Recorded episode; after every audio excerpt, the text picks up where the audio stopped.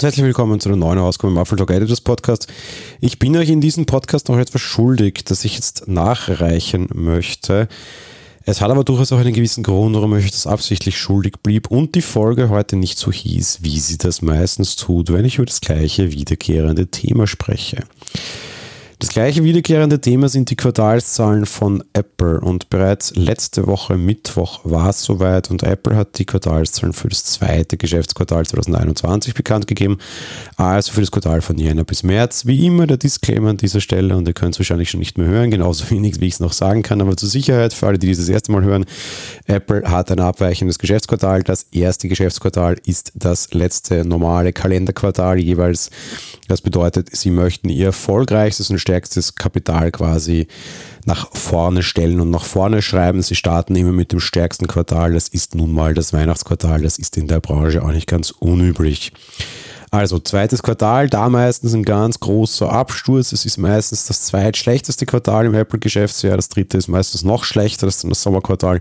Und dann geht schon wieder ein bisschen los. Dieses Jahr ist naja, alles anders lässt sich noch nicht sagen, aber auf jeden Fall war das Ergebnis extrem überraschend. Apple hat einen Gesamtumsatz von fast 90 Milliarden US-Dollar. Damit liegt der Umsatz fast mehr, also über der Hälfte quasi mehr als im Vergleichswert des vorigen Jahres. Da haben sie nur 58 Milliarden US-Dollar Umsatz gemacht. Bedeutet, nochmal, 58 zu fast 90 Milliarden ähm, alles andere als von einem Rekordquartal zu sprechen, ist einfach schier unmöglich. Grund dafür, und das ist das Beeindruckende, war de facto eigentlich alles. Der Mac ist so stark gestiegen wie noch nie und hat einfach ein Traumquartal hingelegt. Der M1-Prozessor zahlt sich aus in Sachen Umsatz, aber auch in Sachen Gewinn. Der ist nämlich, was den Prozententeil betrifft, auch ein Stückchen besser. Was klar ist, weil sie mehr Marge auf die M1% also haben.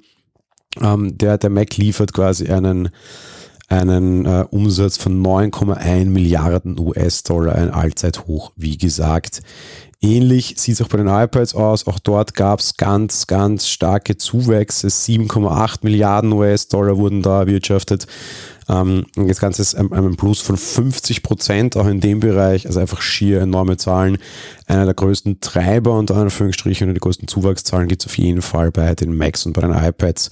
Trotz allem, natürlich ist es nicht der Löwenanteil. Der Löwenanteil geht nach wie vor an das iPhone. Es liefert wieder fast zwei Drittel des kompletten Quartalergebnisses. Es sind fast 48 Milliarden US-Dollar im Vergleich zu im Vorjahr. Und fairness halber, die letzte iPhone-Generation war auch nicht die allerbeste, waren es 29 Milliarden US-Dollar. Bedeutet auch hier ein Plus von ja, fast 20 Milliarden US-Dollar, einfach allein in puncto Umsatz. Die heurige Strategie ähm, geht sich aus. Am wenigsten gestiegen ist überraschenderweise so mehr oder minder die ganze Wearable-Sparte. Da gab es auch nicht mehr allzu großartige Vorstellungen. Klar, die Apple Watch ist da war jetzt nicht der große Ansprung. Sprung dort hinein fallen auch die AirPods. Da ist das Neueste, die AirPods Max, die aufgrund ihres Preises umsatzmäßig wahrscheinlich interessant sind, aber aufgrund der Stückzahlen relativ untergehen. Ähm, durchaus interessante Verteilung und durchaus interessanter Sprung. Ja, wie gesagt, generell alles gewachsen, wie wirklich unfassbar. Ich hätte never ever mit dem Quartal gerechnet. Ähm, auch die Service ist wieder allzeit hoch, 17 Milliarden US-Dollar fast. Einfach ein Traumquartal für Apple, eben mehr als 50 Prozent Umsatz zusätzlich noch zum Vorjahresquartal, ist einfach ein Wahnsinn. Ähm, da kann man nicht mal mehr viel mehr sagen. Die Strategie zahlt sich aus. CEO Tim Cook sagt, Apple befindet sich in einer Phase umfassender Innovation über unser gesamtes Produktportfolio hinweg und wir konzentrieren uns darauf, wie wir unseren Teams und den Communities, in denen wir arbeiten, helfen können, aus dieser Pandemie eine bessere, in eine bessere Welt zu gelangen. Und das ist auch genau der Punkt. Erstens A, sie modernisieren gerade mit ihrem M1 alles durch. Der ist extrem erfolgreich und sie spüren es überall. Wir haben jetzt die Reise fortgesetzt in Richtung iPad, was den M1 betrifft und er wird weiterhin für extrem starke Anstiege sorgen, auch in der iPad-Sparte. Auf der anderen Seite seltener Fall, dass Apple das Wort Pandemie in den Mund nimmt, aber sind wir uns mal ehrlich, es ist das goldene Zeitalter der Tech-Konzerne und auch der Titel der heutigen Podcast-Folge alle Konzerne dieser Art und ich wollte alle Quartalszahlen abwarten, steigen enorm. Microsoft fliegt das Cloud-Geschäft wirklich davon. Es sind extreme Umsätze, die gefahren werden wie sie alle heißen. Ja, Facebook ist auch extrem stark vorne. Die haben Angst über Apples Werbeeinschränkungen, haben aber aktuell so viel Werbegeld eingenommen wie noch nie. Auch ein Google ist natürlich sehr, sehr stark vorne dabei. Da ist es eine Mischung, dürfte aber größtenteils auch an Werbung. nun sehr wenig an Hardware und Android liegen.